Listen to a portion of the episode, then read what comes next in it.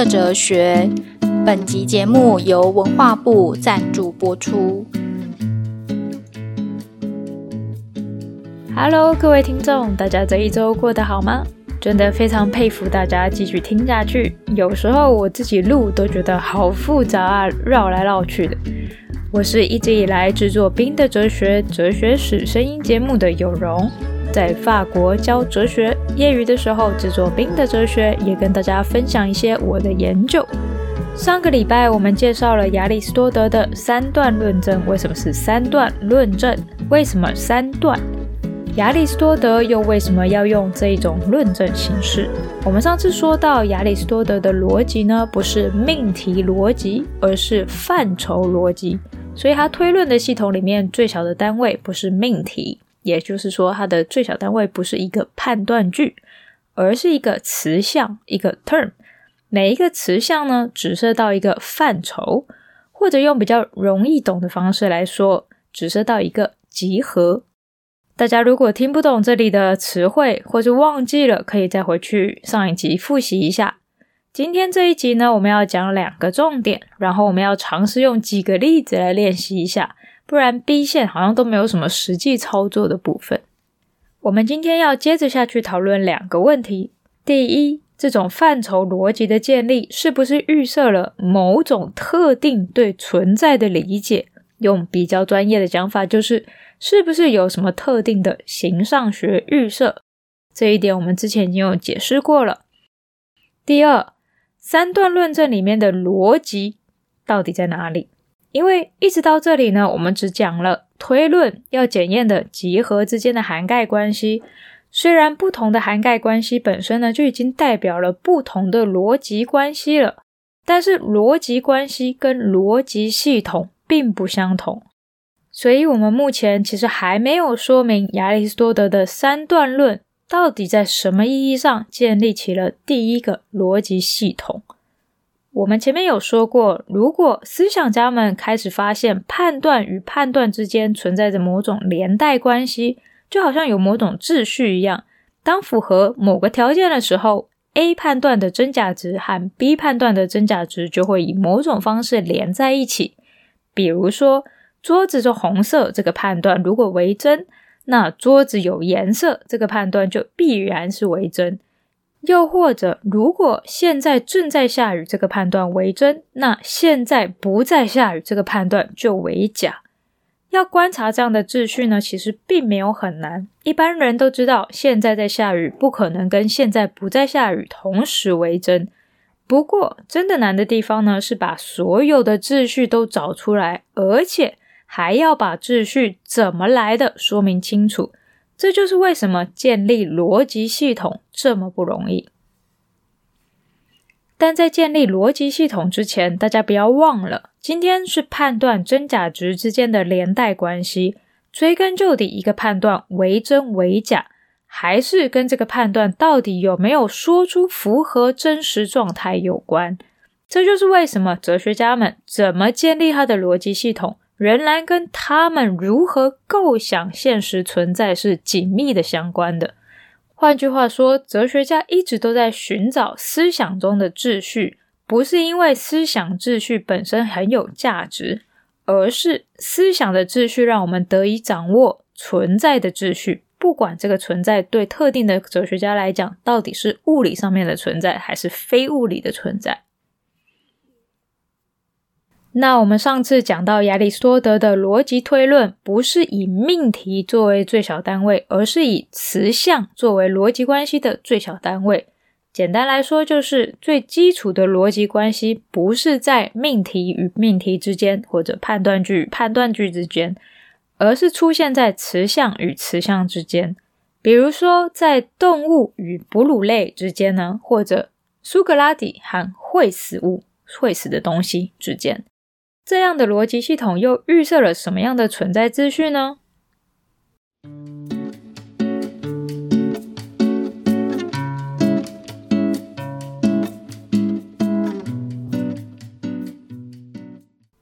让我们拿上一次最著名的这个三段论的案例啊，来当例子继续讨论。人都会死，苏格拉底是人，所以苏格拉底会死。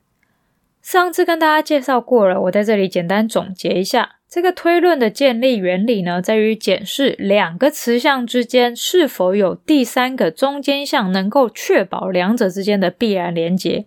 考考大家，看大家记不记得这个苏格拉底会死的例子里面呢，到底哪一个词项是中间项？三、二、一，时间到。我上次有细细的跟大家分析过，这里的中间项是人这个词项。因为接下来的讨论要延续这一点，所以这一边呢，我就快快的重讲一遍。但大家如果真的忘了，可以回去重听四 A 集。在这个例子里面呢，我们想知道的是苏格拉底是否会具有有死，就是会死的这个性质的这个东西。用人话来讲，就是苏格拉底到底是不是个会死掉的东西？我知道中文讲起来挺难听的，其实呢，这个会死其实相对的是永生。所以基本上呢，所有地球上的生物都是会死的东西，都是会死物。那神灵呢？如果它有存在的话，就是永生物。我知道呢，这个问题听起来很蠢，因为大家都知道苏格拉底如果指的是一个人，他就一定会死。但重点不是这个，大家要趁着例子很简单，不用花心思来理解例子的时候，把例子的关键弄清楚。关键是。A 词项和 B 词项之间的关系不明。那既然两个是独立的词项，那两个词项本身就没有能力证明它们是必定会相互连接的。所以要证明它们两个相互连接，就一定要找到一个第三项，一个中间项，它是位于两者之间，把两个粘在一起。所以呢，我们可以看到两个大前提。人都会死，所有人都包含在会死物的这个范围里面。第二个前提，苏格拉底是人，苏格拉底在人的范围里面。只要这两个前提呢都为真，人作为一个中间项，就保障了苏格拉底会死必然为真。不知道这样讲，大家会不会觉得比较清楚一点？这个我们上次讲过了，现在从这个例子呢，要怎么样理解亚里士多德对存在结构的理解？大家应该可以清楚地理解到，这个词项与词项之间的逻辑关系啊，基本上就是集合关系。苏格拉底在人的这个集合里面，人的这个集合呢，又完完全全都在会死物的这个集合里面。而这个秩序，苏格拉底是人，因此苏格拉底是会死物。一方面呢，形式化了逻辑秩序，但同时也是存在本身的秩序。而逻辑秩序呢，也因为这就是存在本身的秩序，而得到了一个客观稳定的基础。这样说，不知道大家觉得好不好懂？应该是没有很难懂。就是说，逻辑之所以可以保障推论的有效性，是因为这个秩序本身就是现实的秩序本身，不会因为随便哪一个人搬弄是非而有不一样。那当我说亚里士多德认为的存在结构跟三段论词项之间的关系结构完全相符，确切来说，这句话到底是什么意思呢？这样的意思是说，我先用最简单的方式来讲。我们再慢慢把细节补上。最简单的说法就是说，对亚里士多德来说，每一个存在物都是一个树状分类图下面最后一个类里面的个体。比如说，苏格拉底是人，人以双足行动，以双足行动的东西都是用脚来行动，都是有脚的东西。用脚行走的东西呢，都是在陆地上。陆地上用脚行走的东西呢，是动物。动物呢，又是会死的生物，所以苏格拉底会死。这真的是亚里士多德自己的例子。简单来说呢，就是苏格拉底作为一个个体的人，人这个类的定义呢，就已经定义了苏格拉底的存在的自然的状态，而人的这个类本身呢，又从更高的种类分出来的一个结果。所以呢，在苏格拉底的存在内部。就已经有了这一连串人、双足、有足、陆生、动物、生物等等这样的性质。这里的陆生不是中国学生，因为呢，他本人呢就隶属于这一连串范畴里面，就好像俄罗斯娃娃一样，一个套一个，不过这种很完美一个套一个，只限定在本质性定义里面，当涉及到其他问题的时候，就会比较复杂一点。我们先把这个简单的彻底讲清楚再说。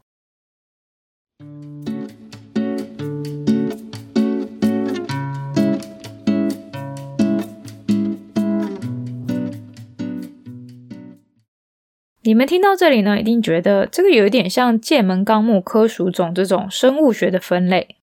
没错，亚里士多德的思想体系的结构啊，本身跟生物学的分类结构是很像的。毕竟亚里士多德是第一个创造出生物学的人嘛。虽然分类方法可能不同，跟现代也不太一样，要求和顺序也都不一样，但模型上是非常非常类似的。要注意的一点。其实呢，跟界门纲目科属种这个概念也很像。对于亚里士多德来说呢，这个分门别类的顺序本身是不可以颠倒的。就好像我们把动物分类，然后先分了一组两只脚的，再分用脚走路的，那这样就会变成那些用脚走路的，但不是两只脚的动物都不见了。因为用两只脚来行走，就必定属于用脚行走的那一群。但是用脚行走的动物不一定只有两只脚啊，不然我们把广大的猫、狗、牛、羊等等放在哪里？正因为这个分析出来的词项啊是有秩序的，所以每一个存在物的定义不是只是一堆零散的词和一堆零散的性质而已，而是这些性质本身有着特定的秩序，将所有性质连成一个整体、一个一体。这样来说，每一个存在都是一个。整体，而不是只是一堆性质堆在一起而已。那这个界定存在物的关系组合，就是逻辑关系的基础。说到这里，大家如果记得柏拉图的话，应该还是可以稍微感觉到两个人之间的连续性吧。所以，对亚里士多德来说，存在物的本质呢，都是由一连串词项所代表的范畴，以特定的方式排列组合形成的。而存在物的范畴关系的秩序呢，就是亚里士多德逻辑关系的基础。注意哦，我没有说存在物的关系组合就是逻辑关系，我说的是逻辑关系的来源的基础。这两个到底有什么差别呢？这个差别就在于我们之前讲到形式和有形式的内容之间的差别，比如说。人的定义里面，如果完完全全展开来的分类顺序就是人，双足行走的、用脚行走的动物。那猫可能是呃，比如说指甲可伸缩、肉食性、四足行走的、用脚行走的动物。比如说啦，这两组词项在内容上是不相同的，但是却表达了同一种逻辑关系。所有的 A 全部都属于 B，所有的 B 全部都属于 C 这种关系。所以从存在的定义上面来看，人和猫当然是不一样。但是从逻辑的关系上来看，人双足用脚行走和猫指甲可伸缩、肉食性四足行走是完全一样的逻辑关系。所以如果我们在讲这个关系形式化，就写成了刚刚。所有 A 都属于所有 B，所有 B 都属于所有 C 的这个关系，而这个逻辑关系本身呢，就已经蕴含了以下这个推论关系：如果所有 A 都属于所有 B，而且所有 B 都属于所有 C，那么所有 A 都会属于所有 C，就是 A 属于 B，B 属于 C，A 属于 C 这个关系。换句话说，所有 A 都属于所有 B，且所有 B 都属于所有 C，这两个句子为真的时候，必然会蕴含所有 A 都属于所有 C 这个句子为真。换成苏格拉底的句子呢，就是苏格拉底属于人，所有人都属于会死物，所以苏格拉底必然会属于会死物。所以真正的逻辑公式啊，不是什么人都会死，苏格拉底是人，所以苏格拉底会死。这个例子呢，是一个有效论证的例子，是有内容的一个形式。真正的逻辑公式呢，就是真正的逻辑的形式呢，是若所有 A 属于所有 B，所有 B 都属于所有 C，则所有 A 都属于所有 C。我已经跟大家讲过了，这个基本上跟集合论的概念是一模一样的。讲这么多到这里呢，我们终于开始碰触到形式化的逻辑公式了。到这里，大家应该还没有觉得很难吧？甚至会觉得这种所有 A 都属于所有 B，所有 B 都属于所有 C，所以所有 A 都属于所有 C 的公式，未免也太简单了一点。这个公式呢，是整个亚里士多德逻辑系统里面最简单的一个，而亚里士多德呢，总共统整出了十四个逻辑公式。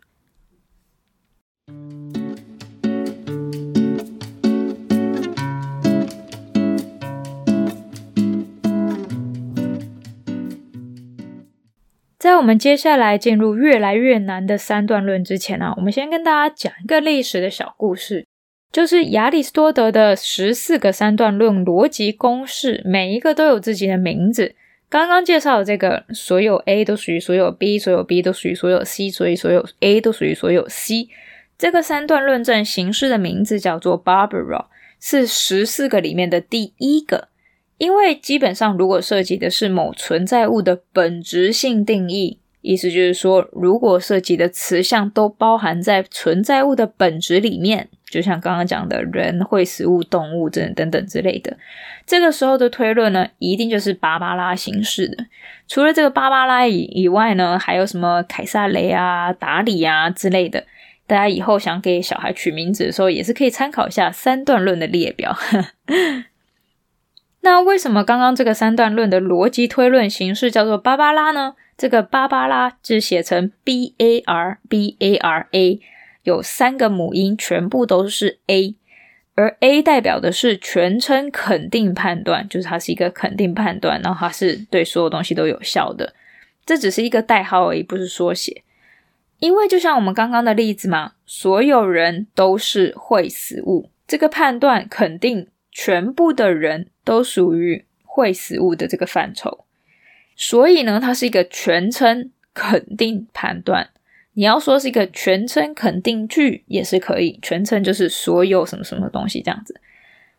那前面这个三段论的形式呢，刚刚好由两个全称肯定判断组成，就是全部的 A 都属于 B，全部的 B 都属于 C，所以全部的 A 都属于 C。三句都是全称，指全部符合某种性质的对象。三句也都是肯定句，所以呢，就是 A A A，就找到一个三个母音都是 A 的名字来命名了。那既然呢，这只是其中一个，就有很多其他的啦。所以我们一步一步慢慢来。首先，一个判断可以分成肯定和否定句，这个应该很简单。苏格拉底是人，是肯定句。苏格拉底不是狗，是否定句。再来一个判断可以是全称或是特称，就是所有人都是动物，这个是一个全称命题。某些人是雄性，是一个特称的命题。那这个特称呢，不需要是多数，只要有一个存在就可以说是特称了。就是说，如果今天有一个判断说某些人是天才，那就算事实上面只有一个人是天才，这个判断仍然是对的。其实比较精确的方式呢，是把全称说明为全部都如此，把特称说明为存在着某物如此。既然一个判断可以肯定，也可以否定，可以全称又可以特称。而三段论证呢，是由三个判断组成，所以大家可以算一下排列组合有多少的可能性。大家如果算对的话，一定会发现，嗯，奇怪，刚刚不是说亚里士多德只建立了十四个三段论的逻辑形式吗？如果用排列组合来算的话，应该要更多才对啊。亚里士多德是不是数学不好？亚里士多德呢，不是数学不好，而是所有的排列组合的结果。不是全部都在推论上有效，也就是说，不是所有东西都会变成一个推有效的推论。有些排列组合呢会出现重复，所以这十四个呢是指有效推论的逻辑形式。而且啊，其实这十四个呢还分成三个样式，随着句子的前提和结论里面中间项的位置会区分成三个样式。不过呢，这个是细节，再讲下去呢，大家可能要昏头了。所以呢，我就不解释这三个样式到底是怎么来的。我们来举几个例子用例子来看看不一样的三段论的形式。这个部分呢大家如果有执笔的话会比较简单一点。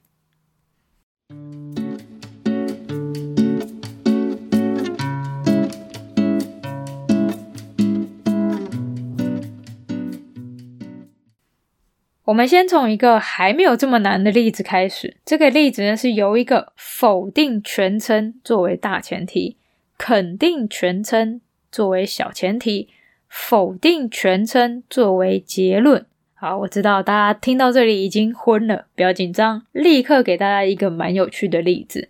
比如说，没有任何暴君是自由的，所有自恋狂都是暴君，所以。没有任何自恋狂是自由的。我可以重复一下这个三段论证呢。这个例子呢是大前提，没有任何暴君是自由的，所以这是一个否定的全称。第二个小前提，所有自恋狂都是暴君，这是一个全称肯定的命题。然后再来，所以结论，没有任何自恋狂是自由的。这个结论是一个否定全称的命题。这个例子蛮有趣的，顺便可以讲讲其他哲学思想。在古希腊的时候啊，尤其是柏拉图和亚里士多德这里，暴君呢不只是指暴力统治者，而是指那些完全随着自己的喜恶好恶呢行动的人。这些人看似呢完全随自己的脾气，但哲学家呢却是要说，这些人其实是最不自由的一群人。因为他们完完全全被自己对愉悦的这个欲望所决定，所以才有了这个例子。没有任何暴君是自由的，所有自恋狂都是暴君，没有任何自恋狂是自由的。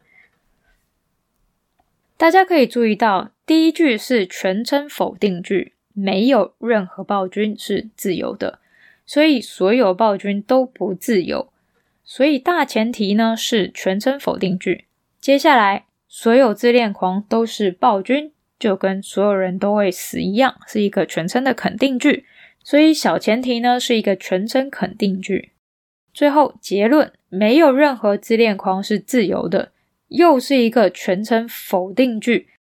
这个三段论证的有效推论形式呢叫做色拉伦，叫做 Celarent。这个母音呢是 e a e，那 e 代表的是全称否定句。所以 E A E 就变成了色拉伦。讲个笑话，这个字呢用法文来念呢会变成色拉轰。每次念我都觉得蛮好笑的。我们来解释一下这个论证里面牵涉的这个词项：暴君、自由、自恋狂。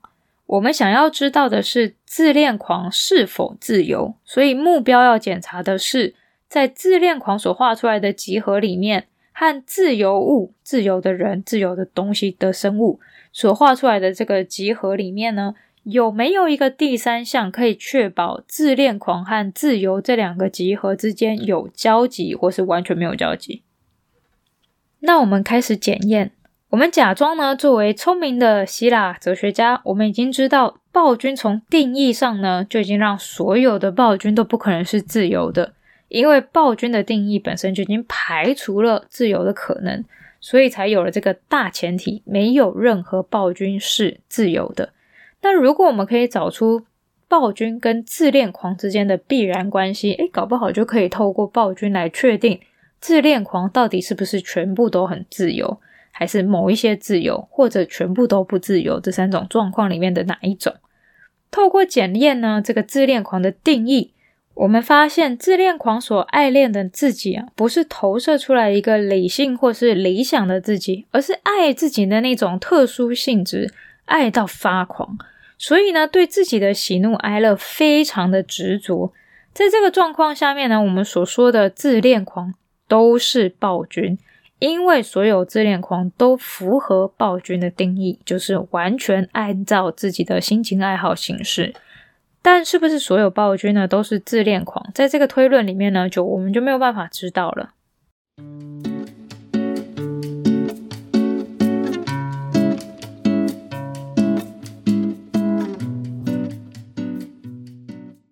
我们用画圈圈的方式呢，再来一次。没有任何暴君是自由的，所以我们画一个圈圈，把暴君全部都放在里面。再画一个完全跟第一个圈圈完全没有相交的圈圈来代表所有自由的人事物们。这两个分开的圆圈呢，就能展示出逻辑上没有 A 是 B 的这个关系。接下来，所有自恋狂都是暴君。那我们在暴君的这个圈圈里面画一个不超过暴君范围的小圈圈，或是一样大的圈圈也可以。那我们不知道到底是一样大还是比暴君的圈圈还要小，我们只知道全部的自恋狂都在暴君的圈圈里面。基本上呢，这个论证也不需要知道更多，这样就已经足够可以展示所有 C 都是 A 这个关系了。C 是自恋狂，A 是暴君。这个时候呢，我们就有两个套在一起的圈圈，和一个完全跟其他两个圈圈毫无交集的 B 圈圈。从图上面来看呢，C 在 A 里面，或是 C 跟 A 一样大，这两种状况都符合所有 C 都是 A 的这个判断句。差异只在于，当两个一样大的时候呢，所有 A 都是 C，所有 C 也都是 A。如果不一样呢，那就只有部分的 A 是 C，那所有 C 又是 A。好，我知道这样听起来很复杂。简单来讲呢，就是如果暴君跟自恋狂是两组一模一样的人，那这样子一个人如果是自恋狂，他就一定会是暴君；如果是暴君，就一定是自恋狂。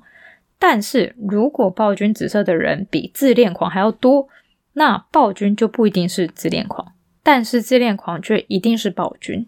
但反正这里呢，这个差异呢不会影响到推论，所以不管哪一个状况，既然 C 完全在 A 里面，而 A 完全跟 B 没有任何交集，那 C 必然跟 B 是完全没有任何交集的。这个圈圈一画出来啊，这个逻辑推论就好懂多了。那只要一个论证呢符合这个逻辑的形式，这个论证呢就一定是有效论证。这两个例子呢都算是比较简单的。呃，三段论形式再难一点呢，就会开始出现什么所有 A 是 B，有些 B 是 C，所以有些 A 是 C，这就会越来越复杂，圈圈也会越来越难画。大家可以稍微想象一下，亚里士多德到底是花了多少时间在检视多少的例子上面，最后才可以确定出所有三段论证里面有效的推论形式。我真的觉得他真的大概每天都在墙角画圈圈。因为这一种逻辑系统不是从公理推论出来的逻辑系统，就是它不像现在的数学一样是从公理推论出来的，是真的要花非常大量的时间去检视天底下所有可以想象出来的例子，又或者把所有排列组合摊出来，确定所有排列组合里面包含了所有的可能的推论形式，先拿掉重复的，删掉没有效的，最后再来检查每一个有效的推论都可以被证明。是有效的，最后呢，才有了这十四个三段论的有效形式。这真的是非常非常庞大的工程。当然，亚里士多德的直接作品里面并没有一个列表，虽然仔细读的话是可以统整出来的。这些全称啊、特称啊，这些系统化的这个整理啊，都是中世纪以后的贡献，还把一些逻辑上的等价形式也都整理出来了。这些都是中世纪的时候弄出来的。虽然说亚里士多德的作品里面其实就已经包含了这样的内容，只是他没有统整出来变成一个系统而已。那逻辑上面的等价形式呢，就有点像若 P 则 Q，若非 Q 则非 P，这两个是逻辑上面等价的。这样听起来应该会觉得亚里士多德还是有很多贡献，很令人佩服吧？我每次读啊，其实都会油然升起那个尊敬的心，想说一句赞叹师傅。希望这样介绍，大家已经知道三段论是怎么样运作的。其实生活中还是可以运用到一些简单的三段论证。大家就想说，我们是在检查某一个性质的集合跟某一个性质集合之间到底是什么样的重合或是不重合的关系，就可以帮助我们推论判断。虽然说以逻辑形式来讲呢，这个这一套三段论证呢，其实已经不是很好用了。那我们今天就讲到这里，下一周我们要来讲谬误。谬误呢，也是亚里士多德的一个贡献。他统整出了十三种谬误。大家来想想，居然可以说出所有错误推论，最终就只有十三种而已，是不是觉得好像要不犯错也没有这么难嘛？那我们下次就来看看这些谬误到底是哪一些吧。那我们下次见，拜拜。冰的哲学，本集节目由文化部赞助。